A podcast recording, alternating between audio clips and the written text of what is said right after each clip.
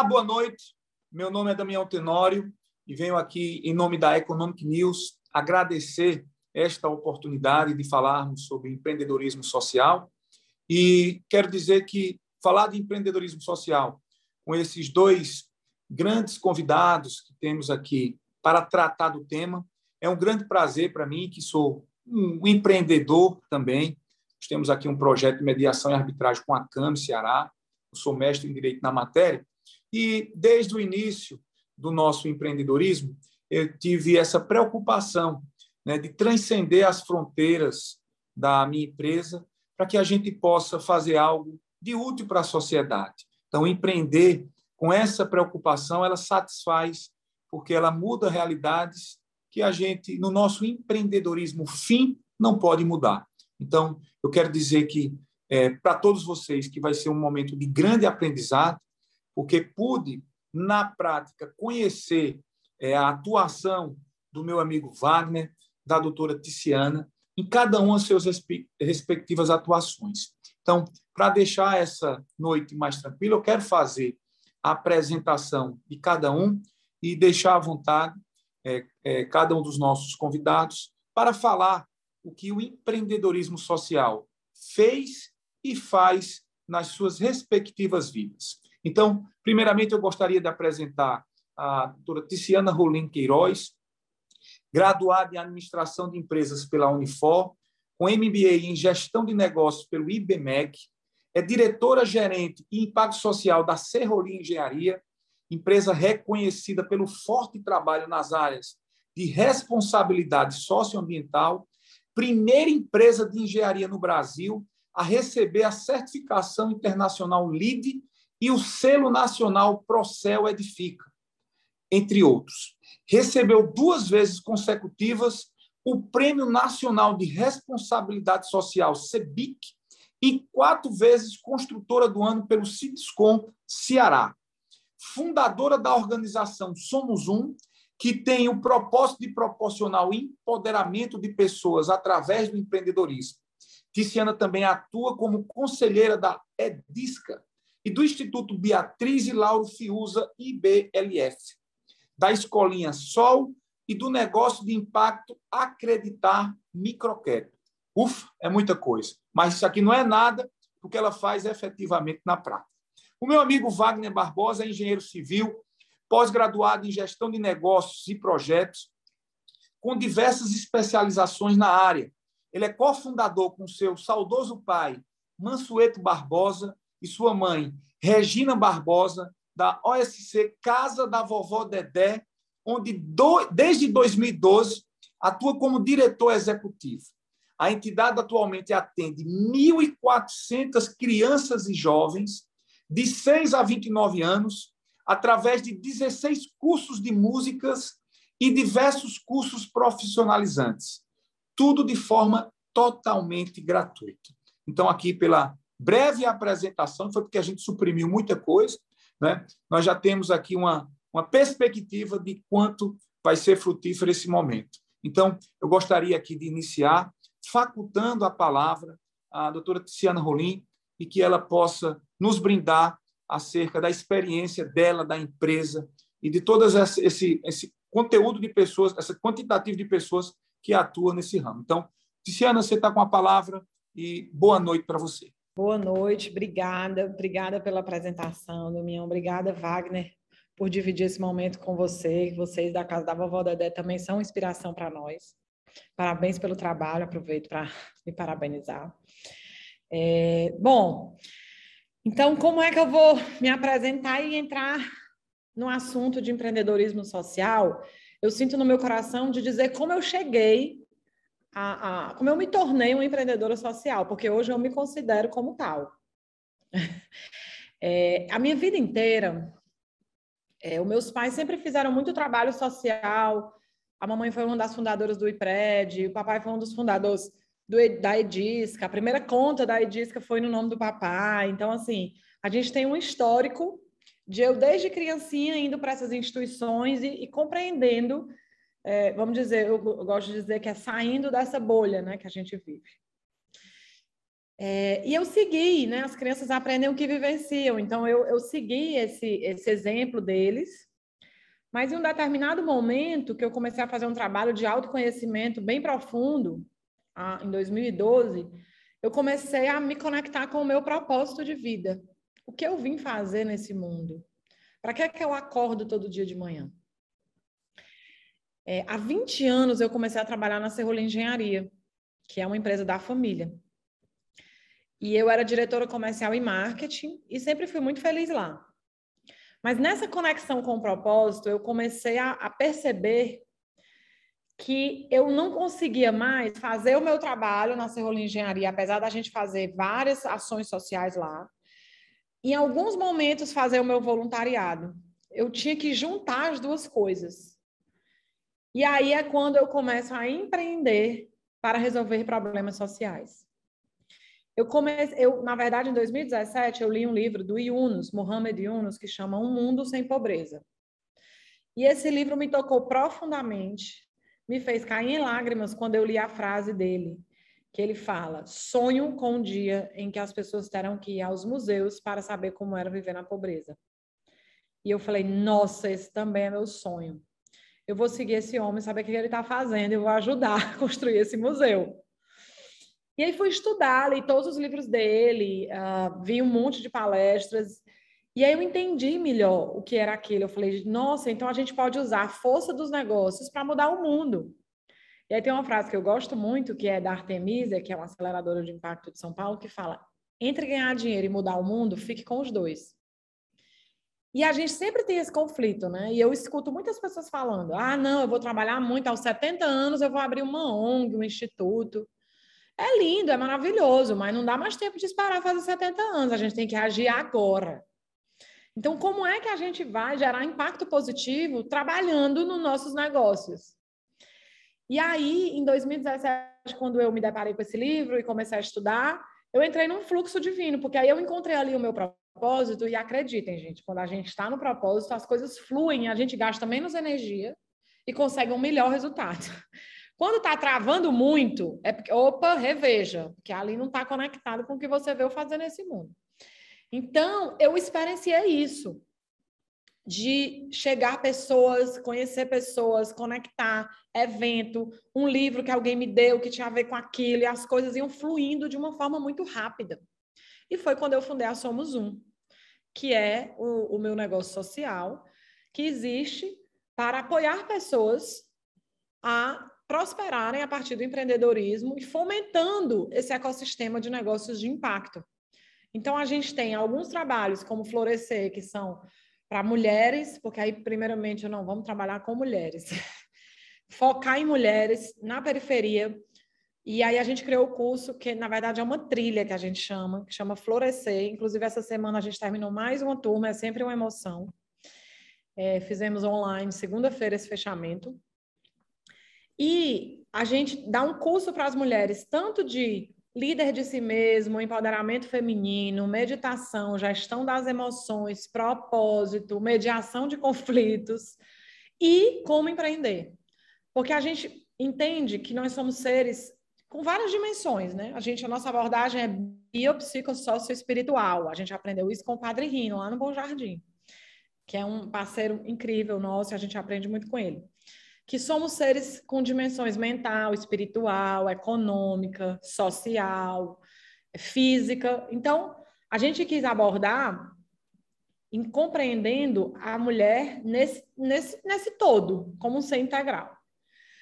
É, paralelo a isso, a gente fez também um hackathon social, onde a gente uniu moradores do Bom Jardim com professores e alunos da Unifor, alunos da pós-graduação, inclusive, para criar negócios é, que resolvessem problemas do bairro. Isso aconteceu em setembro de 2019 e a gente, os três primeiros lugares que, que ganharam no hackathon, a gente deu uma aceleração para eles. Terminamos agora em julho, por conta da pandemia demorou mais, mas é para ser 10 meses de aceleração. Mas com a pandemia, né, a gente até se ajustar tudo demorou um pouco mais. E recurso que a gente chama de capital semente para que eles existissem. Então, a gente hoje tem esses três e mais um outro que a gente fez um online durante a pandemia. Então, a gente tem quatro negócios que todos são focados em resolver problemas sociais dos bairros, é, que a gente aportou recurso e deu mentoria e aceleração para que esse negócio existisse. Todos já estão, aliás, um falta faturar, mas os outros três já estão faturando, resolvendo problemas, conectando pessoas, e o que ainda falta vai ser lançado sábado de manhã. Eu vou lá me encontrar com eles e os líderes comunitários, a gente vai lançar o troqueiro. Mas aí, a reflexão que eu faço aqui para vocês é um pouquinho da Somos Um e como eu encontrei esse meu propósito. E eu disse, vou levar isso para a Serrolim Engenharia. A Serrolim Engenharia é uma empresa que já tem várias ações de responsabilidade social e ambiental. Mas quando a gente fala de impacto dentro do modelo de negócio, de negócio de impacto social, a gente não está falando de responsabilidade social, a gente não está falando de uma área da empresa, a gente está falando do, do core business dessa empresa. Então a pergunta é: qual o seu core business? Qual negócio você pode criar para resolver um problema social que tem a ver com o seu core business e com os problemas que a gente vê na sociedade? Então, o meu, por exemplo, na serrolinjaria é construir. O problema é a habitação social. Então, a gente desenvolveu, inspirado no Yunus também, o Yunus, ele, ele foi estudar todos os problemas sociais mais graves de Bangladesh e procurou as grandes empresas que tinham conexão com isso. Então, hoje, a primeira foi com a Danone, que era a desnutrição das crianças. Então, a Danone criou um iogurte com muitos nutrientes um preço muito barato, investiu em uma fábrica lá em Bangladesh. O, o negócio começou a rodar, o negócio é lucrativo, porque negócio social é para ser lucrativo, certo? Só para definir aqui, o negócio social, ele é cabeça de negócio, coração social. Ele é para ser lucrativo, mas ele existe para resolver um problema que é o propósito das ONGs, né? Então a gente chama isso de segundo é, setor dois e meio, que ele, ele mistura um pouco do segundo setor e um pouco do terceiro setor. É o que eu estou chamando de criar uma nova economia, uma nova forma de fazer negócios, que é o setor dois e meio, que pega um pouco da ONG, pega um pouco do negócio, que é o lucro e o problema social, e cria-se um negócio para resolver isso. E aí a proposta do Yunus para a Danone foi: você investe recurso para uma fábrica com o lucro, a gente devolve o recurso que você investiu, mas a gente vai devolver só o que você investiu. E você não vai ter lucro com isso. O lucro vai ser reinvestido no negócio para gerar mais impacto. E assim ele fez com Adidas, Voila, é, Vodafone, empresa. Ele tem 14 negócios desse tipo hoje com grandes empresas. E aí eu falei, pronto, então vamos fazer com as empresas também, né? Porque, como eu falei, ele é minha grande inspiração. Então, ele vai fazendo e eu vou copiando aqui. Então as pessoas ficam, diz que ideia brilhante. Não foi minha ideia, eu estou só copiando. Foi ideia dele, ganhador do Prêmio Nobel da Paz, porque tirou mais de 8 milhões de pessoas da pobreza, foi quem criou o microcrédito também. Então, o cara é incrível mesmo. E aí, aí nasce essa, essa ideia com a Serrolim Engenharia. Então, hoje a gente está desenvolvendo um condomínio que chama Diversidade, onde a Serrolim Engenharia vai construir esse condomínio. O primeiro será lá no Bom Jardim, a gente, nesse momento, está com uma pesquisa de mercado em campo para poder receber as respostas, adaptar o produto, é, aonde ela vai construir e não vai ganhar dinheiro com isso. Então, é tipo assim, as empresas podem continuar ganhando dinheiro na Aldeota, no Meirelles, né? no meu caso, construindo na Aldeota, no Meirelles, no caso da Danone, com uma gama de produtos enormes que eles têm, vários produtos, e vai criar um produto onde você vai doar toda a sua expertise, todos os seus talentos, a sua energia, e que você não vai ter prejuízo. Não é doação, tá? Porque a gente vai receber o dinheiro de volta do custo, mas a gente não vai ganhar dinheiro com isso. Essa é uma forma dos negócios que já existem é, gerar impacto positivo e empreender socialmente, como a gente está falando aqui no tema. Mas aí tem uma outra forma, né? Negócios que nascem já com o propósito de resolver um problema. E aí ele tem uma lógica diferenciada. Porque as empresas tradicionais, elas, elas, elas existem com o propósito de gerar lucro. E aí, lá no meio do caminho, ela diz assim: ah, eu acho que eu vou aqui ajudar e fazer uma ação social, que é muito legal e tal, responsabilidade social, vou ajudar a impactar positivamente aqui em algum lugar. No caso dos negócios de impacto social, é o contrário. Ele existe para resolver um problema e depois aquele vai, assim, no meio do caminho, ele diz assim: como é que eu vou ganhar dinheiro com isso? Entende a lógica? ela, ela inverte um pouco a lógica. E como isso, tem os negócios que a gente acelerou, tem a Muda Meu Mundo, tem a Catarina Mina. A Muda Meu Mundo, por exemplo, é para trabalhar com agricultores familiares, para resolver problemas de agricultores familiares, que às vezes a gente diz assim: ah, não, vamos só gerar emprego, mas emprego em que condição? Qual modelo de negócio você está usando para gerar emprego? Porque, por exemplo, os agricultores familiares que a gente foi atender com Muda Meu Mundo, eles vendiam toda a produção deles, mas eles não conseguiam sair da pobreza. Vocês já viram alguém que vende todo o seu estoque e não consegue prosperar? É uma coisa estranha nisso. Por quê? Porque eles eram explorados. Eles recebiam 50 centavos pelo alface. Quando não paga nem a água para ele manter o alface. Entende? Então, só que tinha uma cadeia inteira. Tem um atravessador, tem a Ceasa, tem o outro que vai não sei o quê, até chegar no supermercado. O produto acaba chegando muito caro e o agricultor não consegue sair da pobreza. Então, a, a proposta da Muda Meu Mundo foi linkar o agricultor direto com o supermercado. E quando ele ganhava 50 centavos, porque o problema que ela queria resolver, a Priscila, que é a empreendedora, que a gente apoiou ela no, no início, ainda estamos juntos, a gente virou sócia dela, na verdade, era resolver o problema da pobreza da agricultura e por que, que esse orgânico chegava tão caro e muitas pessoas não tinham acesso ao orgânico, pelo preço dele. Então, a gente, ela, ela criou uma tecnologia que junta, uma logística, inclusive, que junta o agricultor direto com o supermercado. O agricultor, em vez de ganhar 50 centavos, passou a ganhar 2,50. Então, imagine o impacto disso nas famílias. Tinha família que ganhava R$ 1.200, passou a ganhar R$ 4.000 por mês. Tinha família que estava querendo mandar o filho para a cidade para arrumar um trabalho, ficou lá ajudando a família, entendeu? Porque tinha lá uma produção. Então, isso é um negócio de impacto social. E o que eu acredito, é, verdadeiramente, assim, e não sou só eu, porque depois que eu comecei a estudar isso, e até eu falei isso no evento, e as pessoas, ah, isso mesmo, e eu comecei a ler e vi que muitas pessoas, hoje mesmo eu li uma reportagem que uma pessoa de sustentabilidade falou, né, que em 10 anos, os negócios que não fizerem isso, eles não vão existir. Uma frase que eu que surgiu nos meus estudos e eu escrevi nas minhas palestras, eu sempre falo que é: se você não, já, não se preocupar com o impacto social ou ambiental que a sua empresa está gerando por consciência, você vai precisar fazer por sobrevivência dos seus negócios e das pessoas, da humanidade. Não tem por onde correr. O Yunus fala no going back. E a pandemia veio para mostrar para a gente que não tem outra forma. A gente vai precisar repensar a forma de fazer negócio. O capitalismo que está aí hoje, no formato que ele está, é, é um sistema que, que é muito competente em gerar riqueza, mas ele não tem a competência de distribuir a riqueza.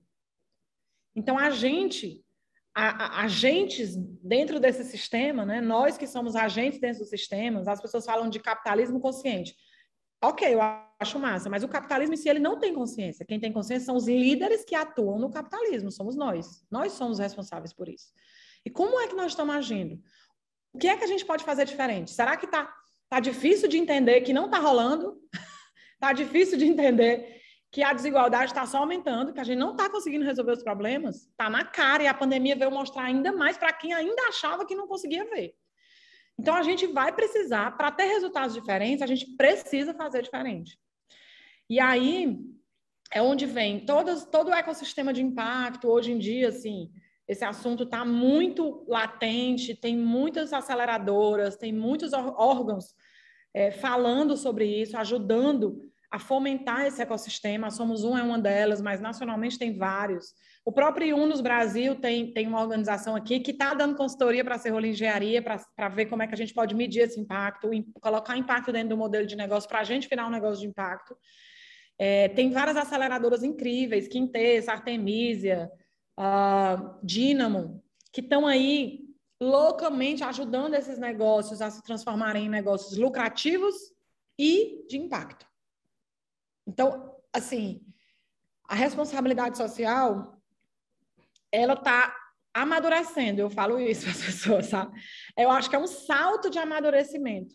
Inclusive, a gente tem planos de criar para Somos Um um curso para ajudar é, pessoas de organizações sociais a criar negócios sociais e o lucro e 100% para a sustentabilidade do negócio, porque as doações, o Wagner pode falar melhor, mas assim, as doações também estão muito difíceis para sustentar as ONGs.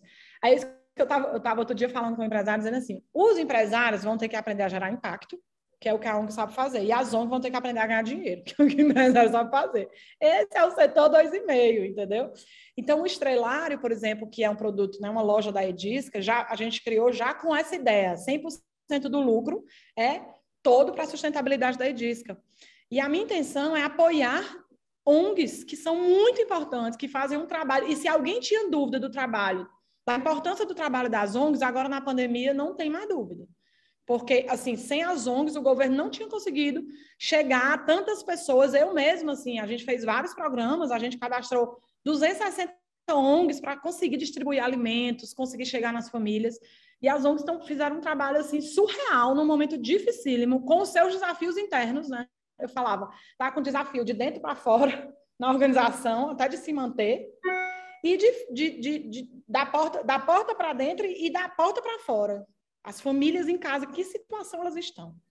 Então, a gente vai precisar é, ser empreendedor social dentro das ONGs e apoiar essas ONGs a conseguirem sobreviver de uma forma mais digna e com segurança para manter as portas abertas e conseguir fazer esse trabalho tão incrível de acolhimento a tantas famílias nos seus bairros. E aí, assim, para finalizar aqui, que a gente ainda vai ter uma conversa, mas é para essa minha primeira fala, é, eu queria dizer uma frase do, de um professor da Singularity University, que é da Califórnia, que eu fiz um seminário com eles, e ele falou: os bilionários do século XXI não serão os que vão ter um bilhão na conta, mas sim os que impactarão um bilhão de pessoas. Então, quem topa ser um bilionário do século XXI? Esse é o convite. Obrigada. Parabéns, Tiziana, fantástico. Eu quero ser o estagiário, ser, ser o estagiário nessa função de ser um bilionário do futuro. Eu vou passar a palavra. Bem-vindo. é, esse tipo de, de depoimento e de. É, a gente consegue perceber de uma forma muito hialina, clara, a vibração, sabe? aquelas coisas que transcendem as nossas pessoas. Né? Eu sempre digo que, é, quando a gente, principalmente a gente que tem um, assim, pelo menos no meu caso, né, que tive uma, uma infância muito adversa, filho de professores e tal, e quando o mundo converge né, satisfatoriamente para a gente, a gente começa a, a ter um, uns, uns insights de passar a ser devedor né, de uma providência divina para quem acredita em Deus, ou uma providência mundana para quem é ateu, algo do tipo, para que a gente possa ser minimamente útil. E já passando a palavra para o Wagner, tudo aquilo que você falou, quando eu fui visitar o projeto, Tiziana, do, da Casa da Vovó Dedé, uma das primeiras frases que o Wagner é, proferiu, não sei se ele se, se recorda, mas saiu de forma muito natural, que ele disse assim, doutor Damião, aqui a gente humaniza pela arte. Né? E a gente estava falando de segurança pública, que eu disse, poxa, Wagner, como é que é é, vamos dizer assim, é você ter essa despreocupação com a segurança sua, das pessoas que vêm visitar, é, daqueles que querem, de alguma forma, conhecer o seu projeto. E, e ele fala que, olha, Damião, aqui, na verdade, existe uma bolha. A própria criminalidade, ela, ela vamos dizer assim, respeita porque vê que nós estamos tirando. Eu acho que o sujeito que não tem alternativa, que vai buscar a fuga covarde né, da, da criminalidade, e ele vê uma pessoa como Wagner, como você, Tiziana, ele, eu acho que é um. Sabe aquele bloqueio que o cara diz assim, poxa, com esse aqui, porque ele está tirando a minha criança, está tirando o meu sobrinho, o meu filho, enfim, de uma, de uma perspectiva muito nefasta. Então, é, ouvir isso de você é, quase que arrepia, sabe? E, e ver que, que Deus ele precisa multiplicar mais é, a Tiziana, mais o Wagner, enfim. O Wagner, eu estou falando aqui, Tícina, porque eu, eu, eu, eu, eu, fiz questão da minha equipe visitar a casa da vovó Dedé. Quando eles chegaram lá, estava todo mundo chorando, com os olhos inchados e tal. Então, é isso que, que fica da vida, né? o que é imaterial, né? esse empreendedorismo. Então, vou passar aqui a palavra para o meu amigo Wagner. Boa noite, né? É um prazer grande. Queria agradecer o convite, Damião. Muito bom Tiana, bom estar é, tá aqui com você, dividindo esse espaço. Eu que acompanho o seu trabalho belíssimo, sabe? Estou sempre ali antenado nas redes sociais, vendo tudo e vibrando muito, né? Para que ele tenha o sucesso que eu tenho certeza que terá. Eu sei que isso vai mudar muito, vai ajudar a mudar muito o nosso estado, aqui a nossa cidade. Né? Eu para falar um pouco, falar da vovó Dedé para mim é a coisa mais maravilhosa. Né? Assim, não tem tempo, não tem tempo ruim, não tem nada. Assim, é, eu, eu, eu gosto de contar a história da casa um pouco assim. Ela, a casa da vovó Dedé, de vovó Dedé, ela teve dois momentos. Teve um momento que o papai efetivamente estava lá junto, a gente teve a vontade, e, e, e meio que é, sendo é, buscando a, a, fala da Tiana, quando ela falou que se inspirou na família, no pai, na mãe, no nosso caso foi a mesma coisa. Né? Papai sempre teve um engajamento muito grande com esse lado social, de apoiar os projetos, chegava ali na televisão pedindo ajuda. Me lembro ele, e a gente, e a mamãe também, então a gente cansou de, de, de, eu menino de ir com eles. E uma das coisas que me eu era garoto ainda, eles, eles a mamãe tinha um projeto que ela apoiava lá na Tamatanduba, no Eusébio isso. Hoje, hoje, hoje você está bem pertinho, mas na época era uma viagem, parecia que era um dia para chegar lá. E era uma senhorinha que ela, ela dava aula debaixo de uns cajueiros. Né? Então era aquela multidão de crianças que se encontravam, na, ela era uma casebrezinha, uma casinha pequena, e ela, e ela alfabetizava essas crianças lá debaixo dos cajueiros, uns banquinhos de madeira, uma coisa bem rústica. E nós íamos para lá no sábado pela manhã levar lanche, e, e, e o papai ia dar para fazer palestra e tal. E eu me lembro de uma vez eu, eu servindo o lanche, e era a gente botava Coca-Cola né, no, no, copinho. Quando eu dei o copo Coca-Cola para um garoto, o garoto saiu soprando o copo. Ele achava que era café, né? Assim, que era coisa. Nunca tinha tomado um refrigerante. Aquilo ali eu, eu me lembro, era muito garoto. Eu disse, nossa senhora, fiquei com aquilo, aquilo me impactou muito. Mas, enfim, então a gente teve essa, essa, essa inspiração, né? ter a oportunidade de, de, de herdar esses valores do que foi nos passado, foram nos passados, além da gente, logicamente, ter é, isso, esse ideal de, de, enfim, de não se conformar com a situação que estava sendo posta ali, essa coisa das, das, das diferenças né, é, é, sociais e tal. E aí a casa vovó dela nasceu assim, porque na época, ela, nós já estamos chegando aos 29 anos né, de existência, em 93, é, o local onde funcionava, onde hoje funciona a casa, é, é, funcionou um depósito de construção, de material de construção, que eu guardava o material, eu estava formado em engenharia, começando a, a, vida, construindo, e eu usei esse terreno lá como, como um depósito. E, e comecei a ver, única, na única é, escola do bairro, é, as mães de, pela manhã cedinho ficavam naquelas filas com seus filhos para matricular na escola. Quando eu ia embora à noite, aquelas mesmas carinhas lá com seus filhos. No outro dia pela manhã, aquelas mesmas carinhas lá. E eu comecei a observar que o que é que faltava? Tinha pouca escola e muita demanda. Então, o, aquele garoto que ficava ali sem estudar, sem conseguir ter acesso à escola naquele momento, ficava fadado a passar seis meses, um ano sem estudar, e muitas vezes até desistir de procurar porque passava da fase, da idade de... de, de... E eu, eu, eu, eu, conformado com aquilo, eu me lembro que eu me sentava numa prancheta à noite, não tinha negócio de CAD, computador, nem coisa nenhuma, eu fazendo um projeto de uma escola para aquele terreno lá. E, e eu tenho uma irmã que, que é formada em pedagogia, ela é pós-doutora em educação da USP lá e tal, ela, na época, estava formando em pedagogia, mas minha irmã vai fazer o seguinte, eu quero construir uma escola e você vai montar um plano pedagógico para a gente pegar crianças de faixa das idades mais diversas possíveis, mas que não estejam, nem estejam alfabetizadas, vamos colocar dentro de uma sala de aula e vamos acelerar essas crianças. O objetivo é que, com um período, sei lá, um ano, dois, três, quatro, que seja, esse, essa criança possa sair da, da, da vovó Dedé e ir para uma escola formal cursar a, a série correspondente à idade dela. E ela bolou um negócio desse tipo, era quase que aula particular. Né? E, e nós, o papai comprou a ideia e construímos, enfim. Então, de 93 a 2002, que foi o ano que ele faleceu, a gente é, desenvolveu esse trabalho lá que foi impressionante. Um resultado extraordinário. A gente conseguiu coisas que você não tem noção, né? E, e, isso foi um aprendizado riquíssimo, né? Como é que a gente estava vivendo dentro de uma comunidade que hoje já, já, já cresceu um pouco, mas na época era, era, era miserável, tá entendendo? E, e, e, e como conviver com aquilo foi quando a gente começou a entender a lógica, como é que funciona tratar de um, uma criança que já teve contato com droga, que, que na época não era o crack, era, era a cola, era a maconha, mas já tinha contato, né? E a gente foi buscar tecnologia para aquilo, é, nos no, socorrendo lá do Dr. Silas Munguba, Desafio Jovem, ajudou bastante a gente, como é que a gente tratava aquilo. Então, nós vivemos um, um período que foi bastante é, é, é, bacana do ponto de vista de, de resultado e do ponto de vista de aprendizado em lidar com, com essas situações todas. Em 2002, papai faleceu, e aí nós não tínhamos mais aquela renda né, que ele suportava os custos de tudo que a gente fazia lá.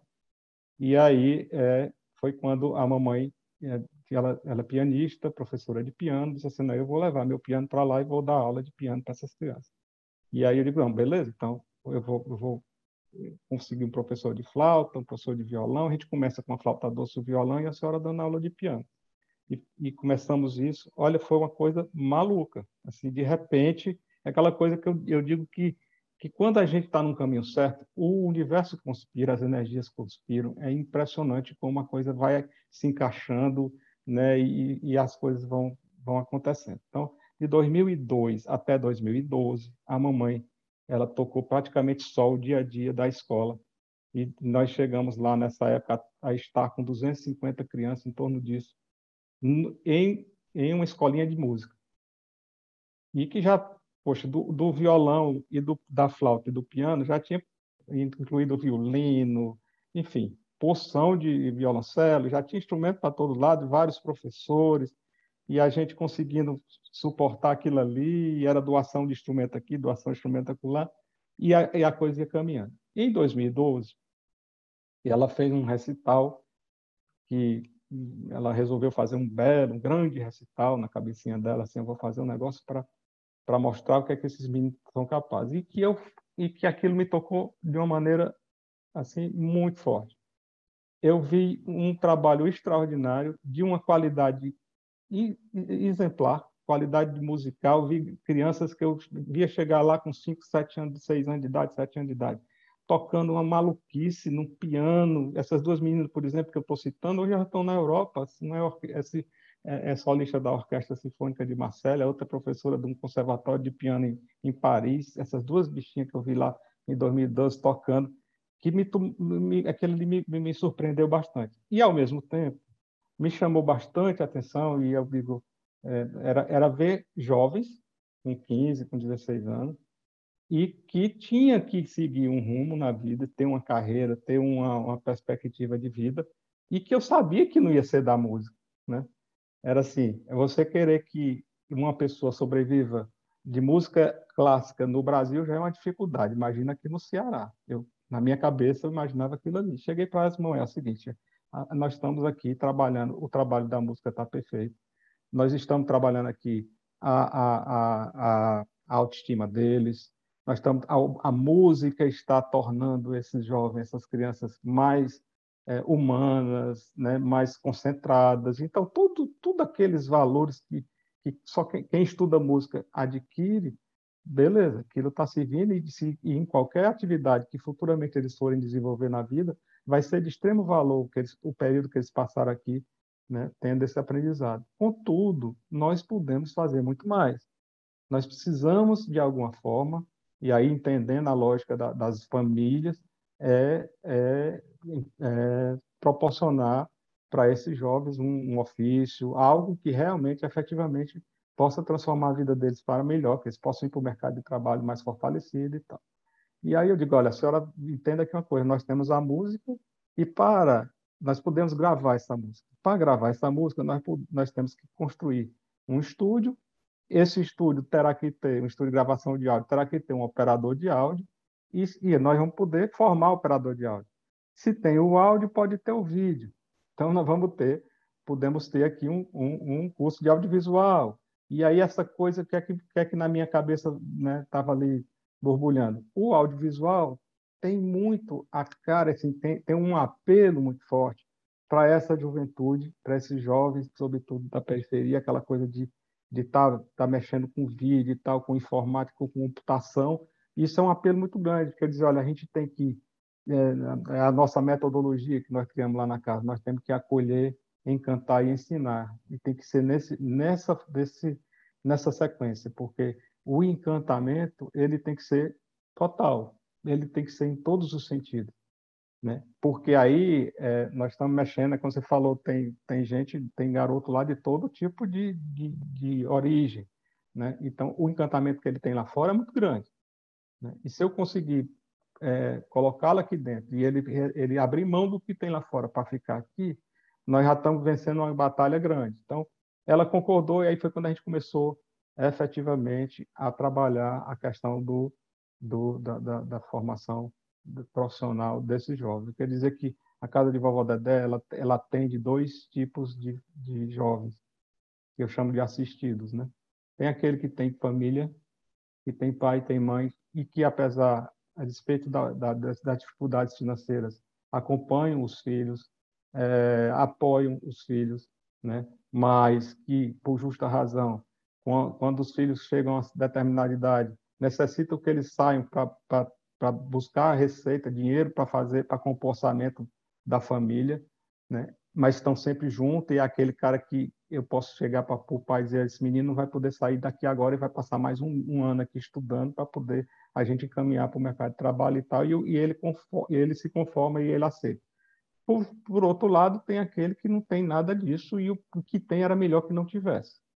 Tá? Então, essa coisa assim, é o pai que enfim, é traficante, aquela coisa toda. Então, ele está sujeito a todo tipo de mazela social que a gente possa imaginar, que a gente, que a gente já conhece, sabe como é. Então, esse precisa de muito mais. Então, o que, é que a gente aprendeu lá na casa? Por que, que a gente consegue assim ter um resultado tão expressivo?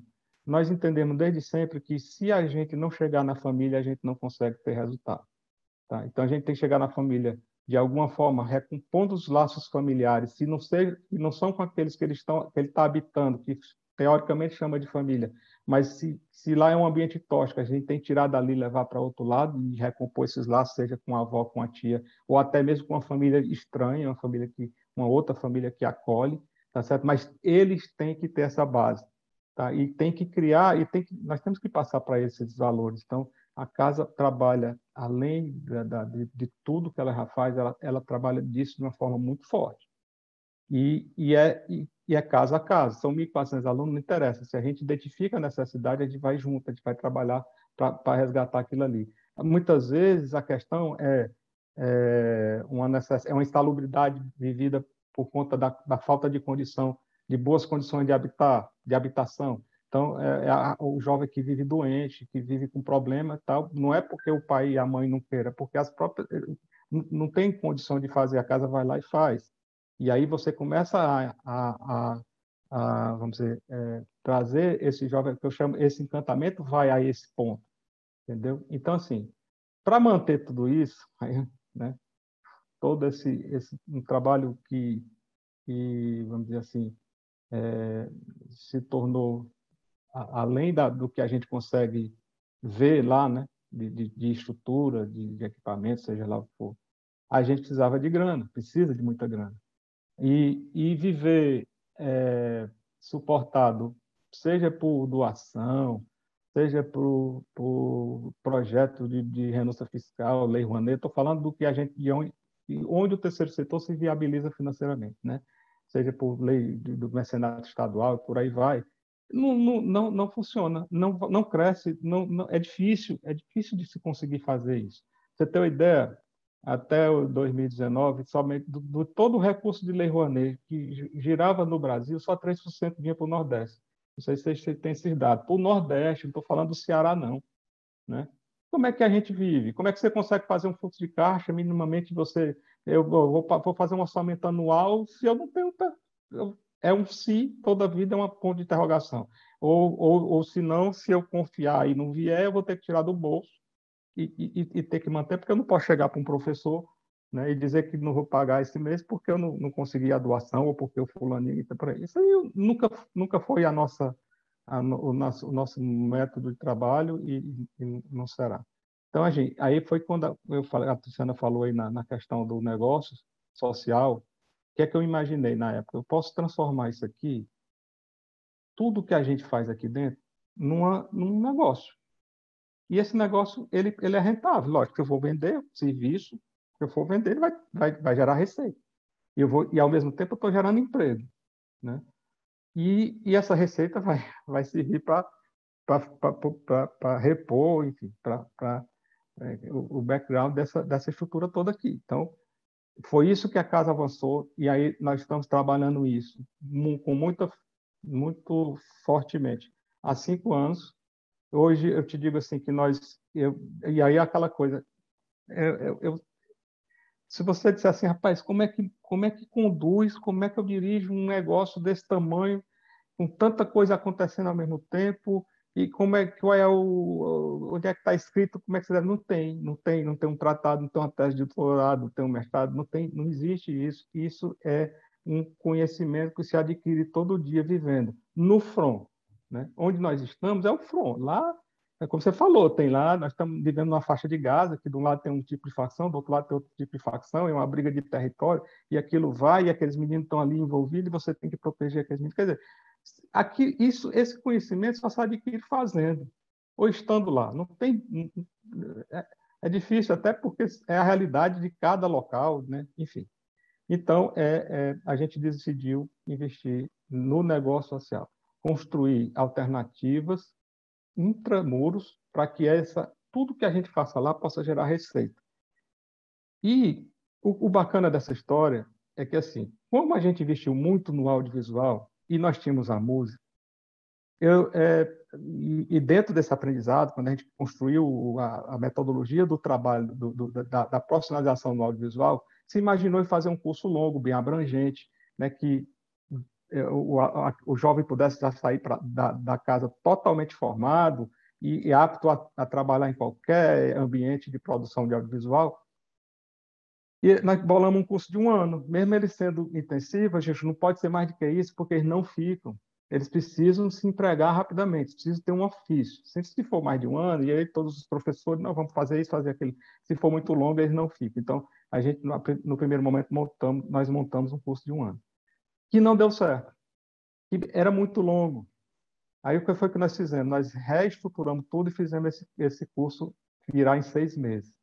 Em seis meses, construindo toda a lógica do ensino da cadeia produtiva do audiovisual, esse menino começou a ver, ele via fotografia no, no nível que ele pudesse já sair para fotografar casamento, fotografar batizado, seja lá o que for. Ele, ele tinha acesso ao Photoshop, ao Illustrator, ao Premiere, o pacote da Adobe.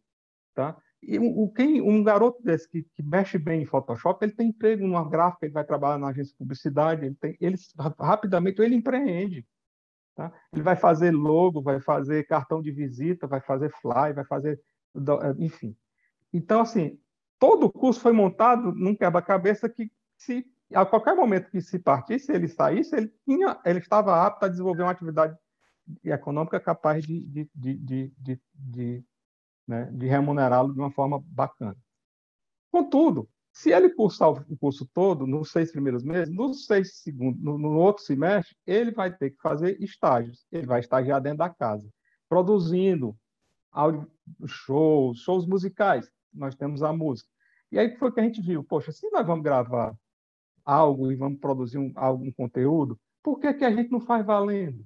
Já que nós temos tudo, nós estruturando de uma forma profissional, Aí nós começamos a trazer para dentro da casa o, o músico, né? o, o, o, artista, o cantor, e por aí vai. E, e, o, e o jovem que está ali na periferia e tentando um espaço com muito talento e não tem uma grana para pagar um estúdio para gravar um, um áudio, para gravar um EP, ou gravar um vídeo, seja lá o que for. Aí nós começamos, nós começamos a criar projetos para trazer essas pessoas para dentro da casa e, e dar a elas de graça né, todo um portfólio que ela pudesse né, se, é, vender, seu, seu, seu, mostrar seus talentos, e, ao mesmo tempo, os meninos que estavam lá filmando, fotografando, iluminando, é, é, gravando áudio e mixando, que são, hoje, egressos dos primeiros, do, do, do próprio curso, que estão lá como funcionário da casa, e, ao mesmo tempo, sendo monitores dos que estão chegando e fazendo os cursos. Então, tudo, esse sistema todo se retroalimenta e, ao mesmo tempo, é, favorece a cidade, favorece a cultura, favorece a arte, todo esse movimento da casa hoje virou um grande ponte. Para você ter uma ideia, essa semana agora nós passamos dois dias lá com, com o Roger Rogério, com o Pet, com esse pessoal do Ceará, né? a geração do, da música do Ceará, após Fagner e Belchior, estavam todos lá gravando os seus vídeos e tal. A casa disponibiliza esse espaço de forma gratuita. Até nisso, quer dizer, fechando toda essa cadeia, a gente está contribuindo com, com essa coisa. Então, assim, é, eu, eu pensava que fosse vender serviço como uma produtora qualquer, seja lá para vender para câmeras, fazer um vídeo institucional, um exemplo, né? Eu fui ver que isso não funciona, porque para que eu rodasse e isso virasse, gerasse recurso suficiente para me manter, eu teria que fazer 24 horas fazendo esse tipo de coisa. E eu teria que matar o outro lado. Eu não teria tempo para estar tá fazendo os vídeos beneficiando essa comunidade toda de artistas, esses jovens. Nós gravamos um vídeo de um jovem aqui, agora recente. Ele gravou um show do Djavan, a gente montou um, a gente tem um projeto lá para fazer tributos, aí fizemos um tributo ao Djavan. O Djavan repostou o vídeo dele, aí mais três grandes artistas repostaram. O cara tá bombando, tá lá em São Paulo já gravando, foi contratado. Quer dizer, a internet também tem esse, esse, esse, essa coisa, né? Que você bota, que você joga, não sabe onde se vai bater, mas que tem um poder gigantesco, tem, né? Então, assim, a gente resolveu é, agora que o business, nosso business é, é exatamente aquilo que a gente já faz, é o nosso produto. Nós estamos criando uma plataforma de streaming, nós vamos lançar agora até o final do ano. Então, assim, você vai, uma, é, chama Netflix, né?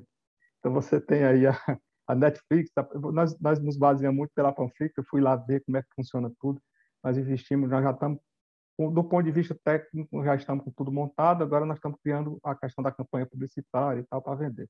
Então, nós vamos ter aí um número de assinantes mínimos que vai nos, nos, nos garantir ter, manter todo esse trabalho e todas as, as, as, as, ações que são correlatas a esse trabalho, né, de uma forma tranquila, sem muito tem aquela coisa, aquele, aquela apreensão natural de, de pedir, de doação, de, de, de, pelo amor de Deus, ajude aqui, e não sei o quê, que não, isso realmente não, não traz, não, não, traz não, é, não é bom para ninguém. Então, assim, corroborando com o que a Tiziana falou, eu acho que essa é a saída. Eu sempre acreditei que a sociedade organizada civil, né, independente de governo, é a sociedade de mãos dadas que é capaz de transformar esse mundo para melhor. Só assim. Não tem governo, não tem, não existe isso. Nada vai funcionar se não tivermos realmente pessoas de bem envolvidas nesse processo. As, os empresários começarem a raciocinar na lógica de que se eles não começarem a olhar para esse para essa mudança, eles não vão ter para quem vender, eles não vão ter para quem trabalhar. Então essa, essa esse dinheiro, essa fortuna se desaparece bem rapidamente o próprio planeta não consegue é. Né? Então, é, é, é uma questão de sobrevivência. Né? Então, assim, é, esse é um, um, pouco do que, do que a casa faz, né? do, que, do trabalho que a gente desenvolve lá. Né? É com muito outra coisa. É uma coisa difícil de falar, porque muitas vezes a gente tem que trabalhar com o coração e não com a razão, né? E essa coisa não pode estar dissociada. A gente tem que saber sempre de, de como agir. Né? Se eu estou agindo com o coração, se, eu tenho, se nesse momento eu tenho que usar a razão. Essa, é, é, é muito difícil isso, tá? Porque é, a gente é demandado de, de, situações cada qual que você não tem noção. Assim, as pessoas imaginam. Ah, eu imagino que é que não acontece. Imagina não, porque tem que viver para saber o que é realmente, sabe? Então, é, é muito difícil, mas é uma coisa extremamente gratificante é, trabalhar com isso. Quer dizer, eu praticamente todo, eu deixei meus negócios. Meu sócio qualquer dia me, me bota para fora do, da, da, da minha empresa de consultoria. Mas hoje, assim, é, o que me movimenta, é o que me move, a mim e a minha mãe, né?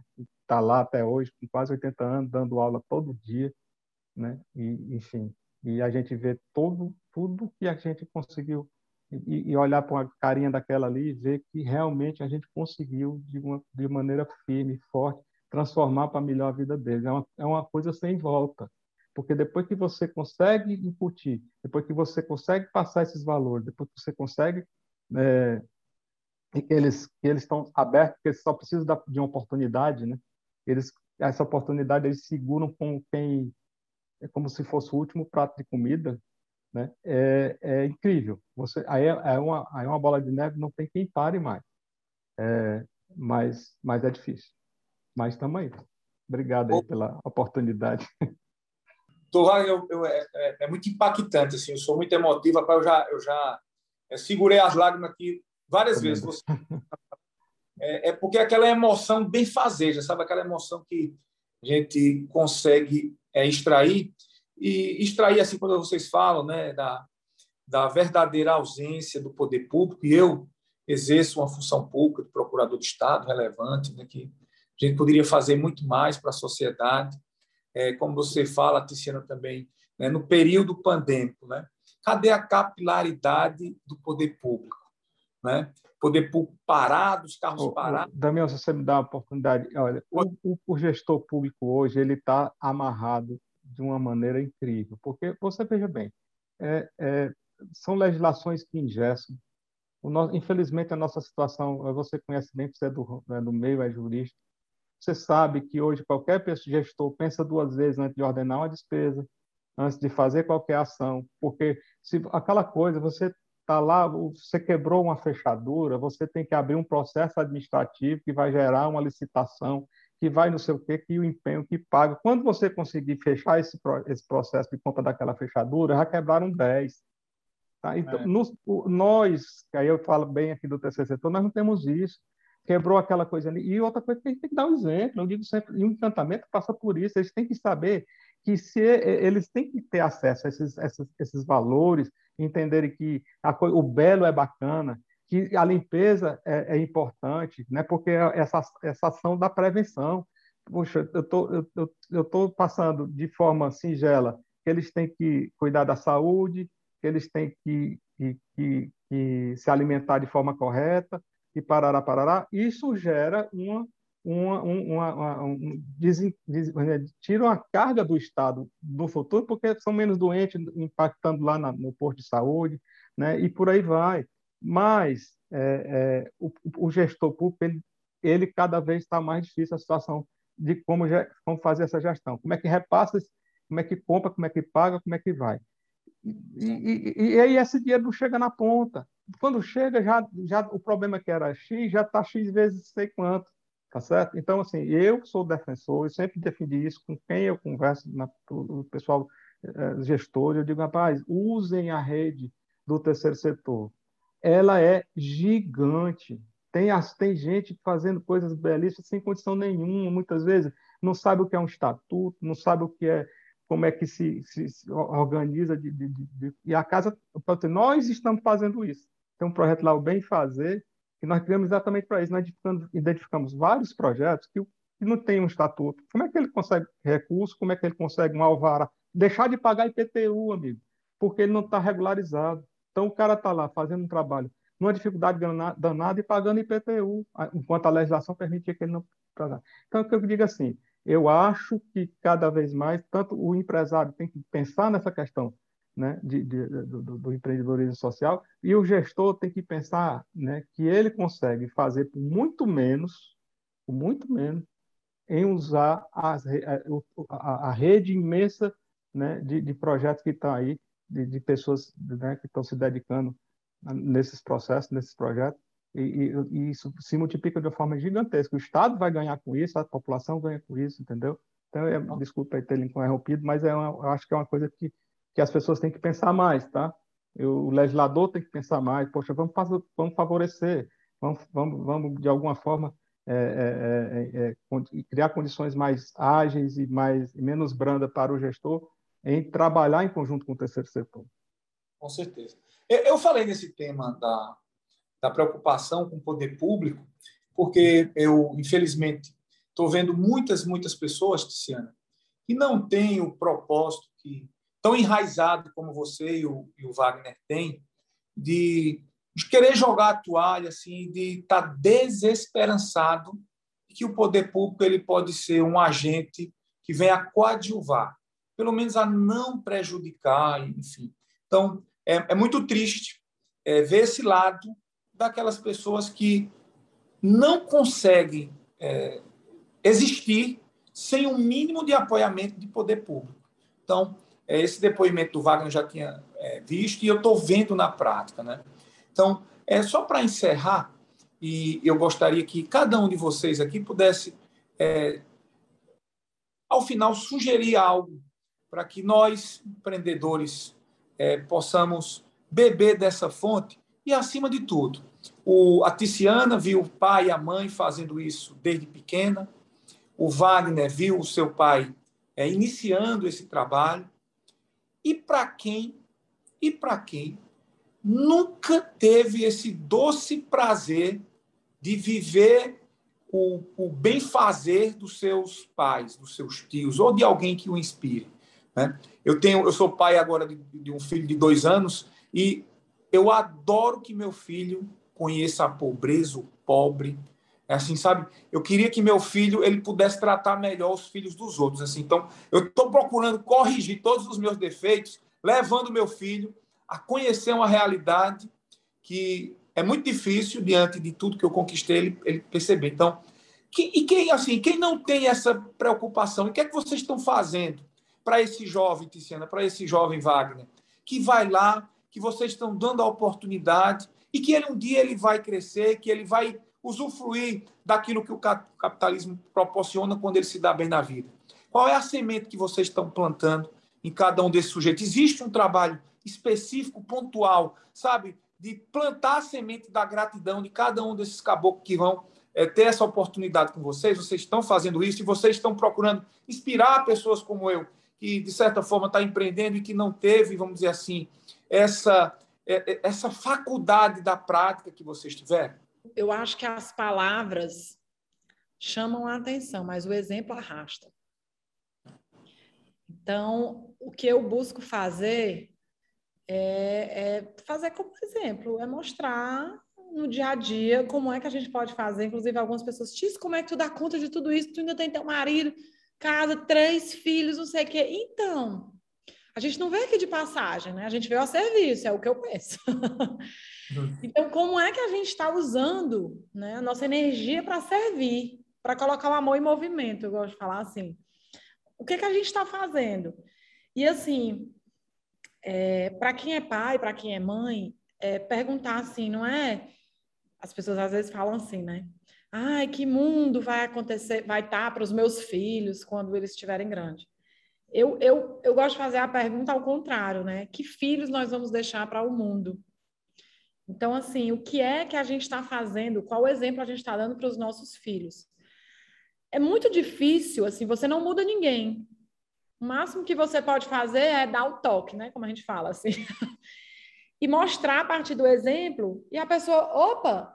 Então, é, eu, eu, tenho feito muito, muita fala, como essa que vocês me convidaram, com o maior prazer estou aqui, e, e, e, como essa, tantas outras, justamente com esse objetivo que você falou, para inspirar pessoas, para e a quantidade de gente que vem falar comigo no Instagram ou procura alguém que me conhece, ai meu Deus, eu não sabia o que era isso, eu quero ser empreendedor social, como é que eu faço? E a gente dá um direcionamento, a gente ajuda, ai me diga um livro para eu aprender, como é que eu faço e tal. Paralelo a isso, é, eu sinto assim que tem uma tem uma uma falta ainda das universidades, sabe? De tratar esse assunto lá na, quando o menino entra com 18 anos de idade. Então, por exemplo, a Unifor, a gente, enfim, fez um monte de conversa lá na pós-graduação. A pós-graduação hoje já tem uma cadeira de negócios de impacto, que quem dá é a Priscila, essa empreendedora da Mundo Meu Mundo, em vários cursos. É, começou com o curso Modelando Negócios de Impacto de uma semana com ela, aí foi feita uma segunda turma, e a Lilian, que é a vice-reitora, viu que isso poderia ser uma cadeira em vários módulos, isso já é uma conquista. Aí agora a gente conseguiu lançar, junto com o doutor Sullivan, que foi um, uma inspiração também para a gente, um curso de empreendedorismo social e terceiro setor, uma pós-graduação inteira, de um ano e tanto né, nisso, eu convidei, tem professor da Yunus, tem professor do Sistema B, tem o Fábio Silva de Recife, tem o, o Hugo, presidente do Capitalismo Consciente. Então, a gente ajudou a, a, nesses módulos o que é que vinha trazer, isso já é uma conquista. E agora o nosso trabalho é conseguir colocar isso na graduação. Para o jovem de 18 anos, é, aprender na administração, na contabilidade, na economia, já, uma no... já desse jeito. E não aprender de um jeito para quando tiver 40 anos desaprender e aprender de outro, dar mais trabalho. A gente não tem tempo. A gente não tem mais tempo. Então, o jovem tem que sair da faculdade já sabendo que existe esse mundo, gente. Para poder ele decidir. Eu quero ser empreendedor social. E por incrível que pareça, por incrível não, acho que é um óbvio, né? Mas assim, Eu digo por incrível que pareça, porque esse assunto é novo e as pessoas não, não, não sabem que existe. Mas quando você fala, as pessoas dizem: eu quero fazer isso, eu quero empreender e resolver problema social. É claro que eu quero. Então, eu quero deixar a dica aqui de um filme chamado Padman, P-A-D-M-A-N, que pad é absorvente em inglês e man é homem, não combina muito. Mas é, assistam na Netflix, que Assistir. é um empreendedor social nato. O empreendedor social, ele se apaixona por um problema e ele quer resolver aquele problema. Ele não se apaixona pela solução. Normalmente, os empreendedores tradicionais criam uma solução e vai nela. O empreendedor social, ele se apaixona pelo problema, ele muda a solução várias vezes. E esse filme é um exemplo disso. O empreendedor social, ele vai, ele, ele, aonde tem um problema, ele não vai botar a culpa no governo. Ele vai é, ver uma oportunidade de negócio ali e vai falar: nossa, os jovens aqui estão sem oportunidade. Eu vou criar um negócio para dar oportunidade para esses jovens. Entende o que eu estou falando? Então, Entendi. assim, é, o que a gente precisa fazer é falar mais sobre o tema, falar mais sobre exemplos, ter mais espaço para as pessoas saberem. Eu, eu até brinquei. Uma vez o meu marido falou assim, porque teve uma semana em 2019, foi no, antes da pandemia, eu dei seis palestras em uma semana em presencial, me deslocando, foi uma loucura. Ele falou assim, menino, pelo amor de Deus, tu tem que começar a cobrar, tu vai ficar... Eu de cobrar de palestra? Não, tu dou o dinheiro. Não, mesmo assim, não vou cobrar. Mas aí ele falou, pelo amor de Deus, não dá para negar algumas? Eu digo, nenhuma, nenhuma. Porque eu só vou negar quando as pedras do calçamento lá da Praça do Ferreira souber o que eu estou falando, entendeu? Então, é, isso faz parte também do meu propósito, disseminar essa nova forma de fazer negócios. E, e completando o que o Wagner falou, é, assim, eu acredito que assim, os problemas que a gente vive hoje são muito complexos e são muito desafiadores e grandes. Tudo é grande. O problema da pobreza, da desnutrição, da, tudo, tudo, tudo. Da habitação, da saúde, do meio ambiente. Nenhum setor vai resolver só. Nenhum governo, por melhor que seja o governo, não vai resolver. Nem o poder público, ou nem o privado, nem o terceiro setor, nem a sociedade, nem as universidades vão resolver só. Na apresentação da Somos Um, a gente tem uma mandala, que a gente chama mandala, que é assim, um coração no meio, com o problema, e as pontes, poder público, privado, universidade, terceiro setor é, e sociedade civil. Então, se a gente unir forças, porque o que a ONG pode fazer é diferente do que o privado pode fazer, que é diferente do que o governo pode fazer, que é diferente do que a universidade pode fazer. O que, que a gente tem que fazer? Olhar todo mundo para o mesmo problema. A gente tem talentos e instrumentos diferentes, mas complementares, gente. Então, a Somos Um nasce também para fazer um convite de união. A união faz a força, sim de dizer, você, universidade, como é que você pode contribuir com essa pauta de negócio de impacto? Você pode colocar curso, você pode é, fazer coisa de inovação aí dentro, fazer hackathon, desenvolver empreendedor social. Né? A iniciativa privada, como é que ela pode fazer? Ela pode dar capital semente, ela pode botar impacto dentro do modelo de negócio. A ONG, como é que ela pode fazer? O Wagner deu aqui o exemplo dele de criar negócios sociais, a Edisca tem o dela, o IPRED também está fazendo dele, né, doutor Sullivan.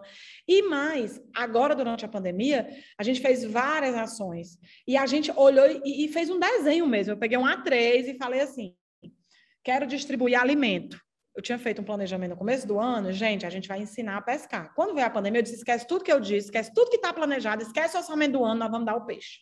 Acabou. Mudou a situação, mudou, mudou a solução, né? Muda o contexto, tem que mudar a ação. E eu, aí a gente falou: a gente precisa distribuir comida para as pessoas, ponto. Então, fui para a iniciativa privada, arrecadei um monte de dinheiro. As ONGs, ONG, o que, que você vai fazer? Você vai cadastrar as pessoas e vai distribuir para conseguir chegar nelas. O poder público, chamei a prefeitura e falei: o que, é que vocês podem fazer? Não, a gente tem carros e caminhões que a gente pode fazer, ajudar na distribuição. Universidade, cada um, eu disse: olha, o problema é esse aqui, o que, é que você vai fazer? E você? E você? E a gente, a gente ajudou mais de 500 mil pessoas, foram toneladas e toneladas de alimento. Entendeu? A gente fez chegar comida a mais de 500 mil pessoas. Imagina isso. Agora, imagina a logística disso. Imagina se um setor só resolve só. Nunca, nem o governo, não consegue, não consegue. Então, todos precisam se unir. Não dá, não dá para ficar ah, culpando um ou outro, né? E, e, e não fazer autorresponsabilidade e dizer, ok, tá bom, tá tudo bagunçado, mas qual é a minha responsabilidade nisso? E agir. Esse é o convite. É, essa mesma consideração que a Tiziana fez, eu gostaria que, aproveitando esse tema, também se despedisse aí pelo horário que o pessoal está cobrando. Vamos lá. Beleza. Amiga, é o seguinte, é, é, eu, eu costumo dizer que não existe acaso, né? não existe coincidência, né? as coisas acontecem. Eu, aliás, eu digo assim, tem a Jesuscidência. Então, as pessoas. É, eu, eu, ouvi uma vez de uma amiga minha que, que lutou muito para levar as pessoas lá na Vovó Dedé para conhecer, ela era grande entusiasta, e ela dizia assim, e ela ficava muito frustrada quando ela convidava as pessoas, as pessoas não iam, não apareciam, e ela, e ela meio que se desculpando, meu filho, não se preocupe com isso não. Ela disse, não, mas olha, Vânia, eu chegar para uma amiga minha e dizer, vamos lá na Barra do Ceará para conhecer um projeto que se chama Casa de Vovó Dedé, a primeira imagem que vem na cabeça da pessoa é um lugar feio, sujo, cheio de criança doente, chorando, pedindo as coisas. Então ninguém vem. Ele, pois é, mas, mas se chegar, se vier, vai ver que não tem nada disso, tem ninguém chorando aqui, é todo mundo feliz, né, alegre, enfim, é uma grande família. Você conheceu, você foi uma pessoa que se to foi tocada porque você foi lá. E aí, e essa, é, como a senhora falou, é, é exemplo, né? O que a gente faz é isso aí, é, é, é pelo exemplo, é, é, é, o dia a dia, nós estamos lá trabalhando, independente que é show, faça sol, independente de dificuldade que apareça, nós estamos lá né, acreditando, porque Jesus disse uma vez que se a gente salvar um, a gente está salvando o mundo, né? Então, é isso que, que, que a gente é, serve é, como bandeira né? e, e persegue. Né? Eu, eu não, não espero nada de ninguém lá na casa, nem dos assistidos. Não juro, assim, né? é, é um pensamento meu. Não busco nenhum tipo de reconhecimento, nem que eles reconheçam, nem que se no futuro ficarem, né, de alguma forma, tenham a obrigação, sentindo a obrigação de ajudar de forma alguma isso não é colocado dessa forma, que eu acho que cada um tem a sua consciência, tem a sua maneira de agir, tem a sua forma, não, não, não se trata disso. Agora, acho que é, quem, quem sair do, do, do, do conforto da sua casa né, e, e, e, realmente botar as mãos na massa e se juntar e dar as mãos, né, como a Tiziana faz, né, e, e que ela tem esse poder de articulação, como eu também tenho um pouco, e as pessoas vão juntando, por que não fazer? Aí é que está a questão da omissão, né? Eu, eu, eu, eu, ah, eu não consigo, ah, eu não sei, né? mas você tem poder de, de, de interceder, né? De, de, de, juntar força, nem que seja dentro do ambiente familiar, juntando ali a sua família, junta as pessoas. Imagina a quantidade de amigos que a gente tem, de pessoas e tal, a gente começa a influenciar, começa a falar, começa a chamar, e isso vai virando uma corrente do bem, e, e, e é como ela falou, a gente a única forma realmente é, de a gente conseguir mudar esse mundo para melhor é, efetivamente é, é, é, se unindo. E as pessoas realmente que têm condição de influenciar, é, é, se, se, se, entenderem que tem que levantar da cadeira e, e por, agir, por, não é nem por uma questão nem né, de ser benemérito, é de sobrevivência. Né? Então, nós Wagner, eu, eu, quero só complementar uma coisa que tu falaste, que eu uma resposta para uma pessoa outro dia, é. que ela quis meio que me desdenhou, sabe? Ah, muito Sim. bonito esse negócio de mudar o mundo. Tu não acha que é muito arrogante isso, não? Falar de mudar o mundo. Aí eu falei, olha, depende do ponto de vista que você tá vendo. Eu, por exemplo, tenho certeza absoluta que a gente pode mudar o mundo todo de algumas pessoas. Exatamente. A gente não pode uma pessoa só não pode mudar o mundo todo, porque ninguém tem esse poder. Mas, se a gente pode mudar o mundo todo de uma pessoa, eu já estou mudando o mundo. Já certo? valeu a pena. É e se eu estou reunindo pessoas com o mesmo propósito e mais pessoas fizerem isso, a gente vai sim. Porque aqui a gente impacta tantas pessoas, o outro impacta mais tantas, e vai mudando a vida das pessoas e vai trazendo elas para prosperar, para, enfim, para mudar e, e conseguir é, ser, eu, eu digo para as mulheres do Florescer que eu desejo que elas sejam livres e felizes, que é muito difícil a gente ser livre e feliz, né? É um desafio. É isso, gente. Claro que eu não acho que vou ser a pessoa que vou resolver todos os problemas do mundo, não é isso, mas a gente vai sim mudar o mundo de muitas pessoas, o mundo daquela Dona Maria lá, da Joana, do, do aluno, a gente muda sim, Porque você acha que não estaria na Europa se não tivesse passado pela casa do Não estaria é. nunca. É. Você acha que os bailarinos da Edisca estariam lá em Paris? Hoje eu recebi notícia de um que passou no segundo lugar numa escola lá em Curitiba, uma escola estadual de balé. As meninas mandaram, Tice, tu lembra do fulano? Claro que lembro. Pois é, tu lembra que tu deu uma mala de roupa para ele, porque ele ia lá para a prova, né? E era frio, e eu mandei uma mala de roupa para ele. Lembro. Ele passou em segundo lugar. Você acha que você acha que a vida dele vai ser a mesma? Nunca é. mais.